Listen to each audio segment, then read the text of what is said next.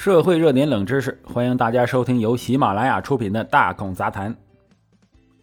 这个成年人呢，总有一些难言之隐，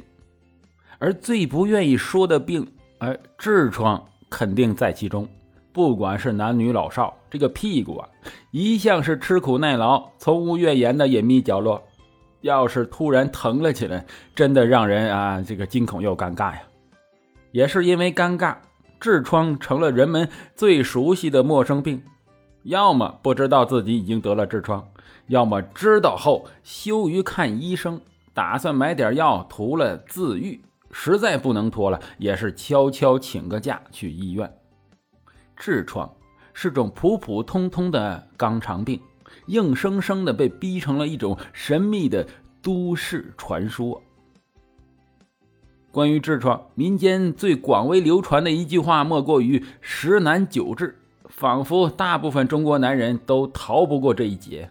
但实际情况远没有哎如此夸张的程度。根据一项从2013年开始的中国成年人，呃常见肛肠流行病医学调查，中国人的肛肠疾病总患病率为百分之五十点一零，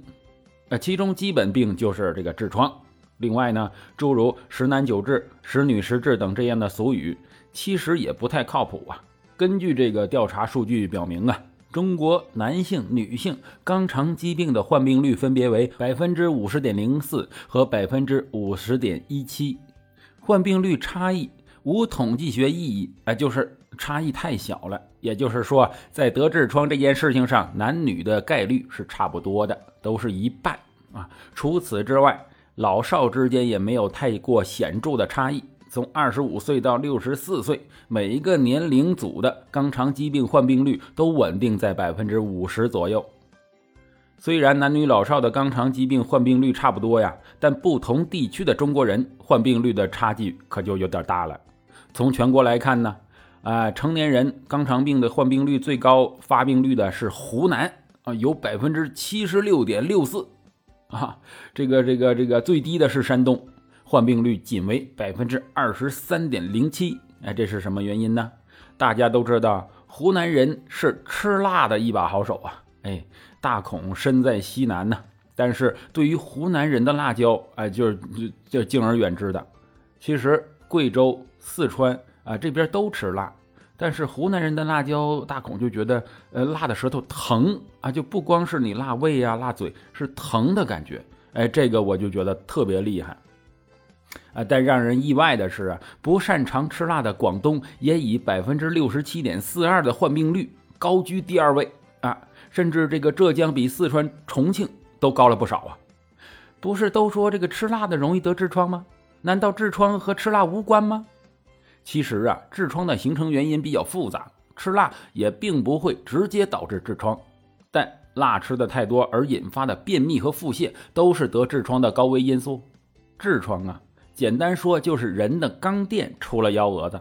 肛垫是肛管黏膜下的一层环状血管垫，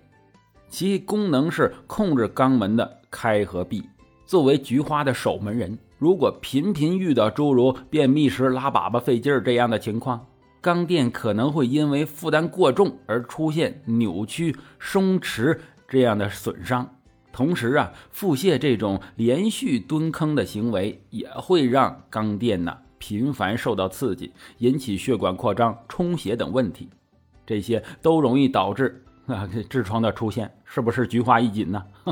啊，所以说到嘴巴上天堂，屁股下地狱，武汉大学健康学院的阿米娜·胡马尔等人的研究就提到啊，辛辣食物在啊这个消化道难以消化吸收啊，对直肠黏膜有直接的刺激作用，造成结肠功能紊乱，更加容易引发更严重的肛肠疾病。的确，这个根据调查呀。很少吃辣的人群患肛肠疾病的概率是百分之四十七点六四，那经常吃辣的人群呢，会上升到百分之五十五点零六，增幅接近百分之十啊。华西第四医院肛肠科的杜杰医生在接受当地媒体采访时也提到，由于喜欢吃辣这样的生活习惯，四川得痔疮的人相对更多，甚至连成都肛肠医院都比一般地方要多。都说成都是一座来了就不想走的城市，只是你和你的嘴呀，哎，是不想走了。你的肛门哎呀，大概是哭着想想走的，太要命了。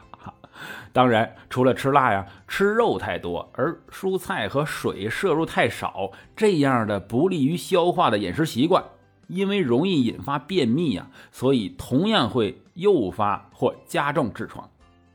虽然这个肉的营养价值比较高，尤其是富含蛋白质和各种的呃维生素以及丰富的矿物质含量，但中国人常见肛肠流行疾病调查的数据显示啊，无论是哪一种肉以及制品，如果大量且频繁摄入，都会明显增加肛肠疾病的患病率，尤其是每天摄入牛羊肉和水产品的人群，相较于基本不摄入，肛肠病的患病率啊。提高了百分之十四点五，但不管怎么样啊，很多人把菊花受伤的账都算在了辣椒和吃肉头上，确实有点冤枉他们了。况且影响我们得痔疮的，并不只是吃这一件事儿。要知道，除了病从口入啊，诸如久站、久坐、久蹲等各种直接给肛门施压的行为，也是影响肛肠疾病发病率的一个重要的元素。哎呀，经过数据显示啊，每天保持不良姿势，如久站久坐的四小时以上者，肛肠疾病患病率为百分之五十六点五六七；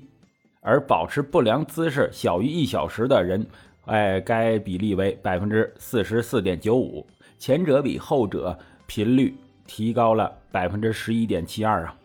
从职业来看，需要长时间保持站立或者坐下姿势，无法。正常活动的司机呀，哎，教师啊等人群的患病率高于正常人的平均值啊。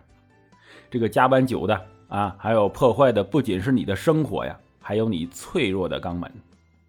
除此之外，现代人无师自通的各种不良习惯，更是进一步摧残着早已不堪重负的肛门。手机。让现代人如厕时，哎，这个更加不枯燥了啊！带薪拉屎也因此成为了职场最快乐的摸鱼方式。但动辄三十分钟的蹲坑时长，真的会让你的肛门哭爹喊娘吗？哎，根据数据的表明，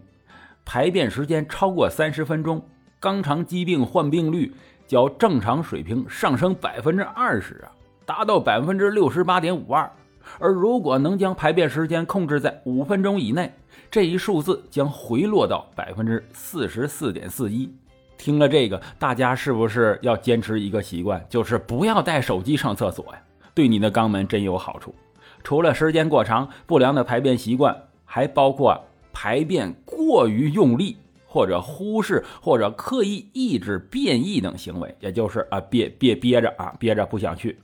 你在马桶上拼命的样子很努力，哎，还可能有点小狰狞。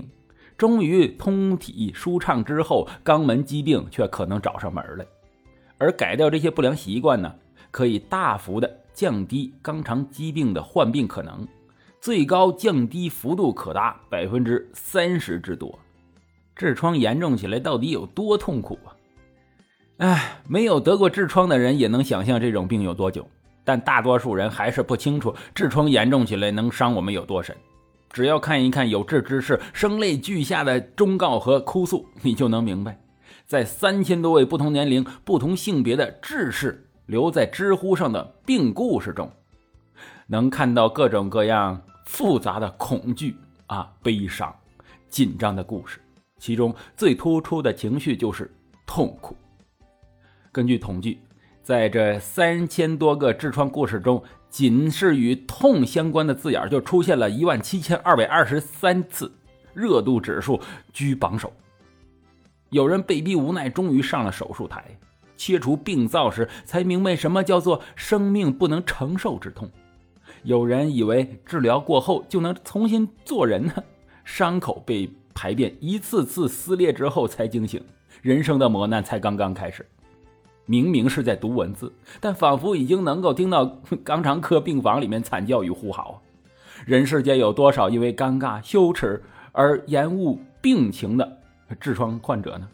肛肠科病床上就有多少人在悔恨和自责。除了要养成良好的生活饮食习惯，饱尝病痛折磨后的有志之士们，在社交媒体上告诫大家最多的就是，在痔疮出现端倪时，千万别置之不理，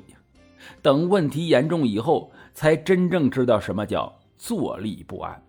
只可惜呀，并不是所有人都意识到这件事儿。在中国成人常见肛肠流行病学调查中，被调查的。六万八千九百零六名城乡居民中有三万四千五百五十二人患有肛肠疾病，但只有一半不到的人意识到自己有痔疮。哎，可即使意识到自己有痔疮，还是有四分之一的人选择啥也不干啊，任由痔疮变成发展到可可可能要动刀子的程度。最主要的原因还是觉得自己目前问题不大，可痔疮的脾气实在难以捉摸。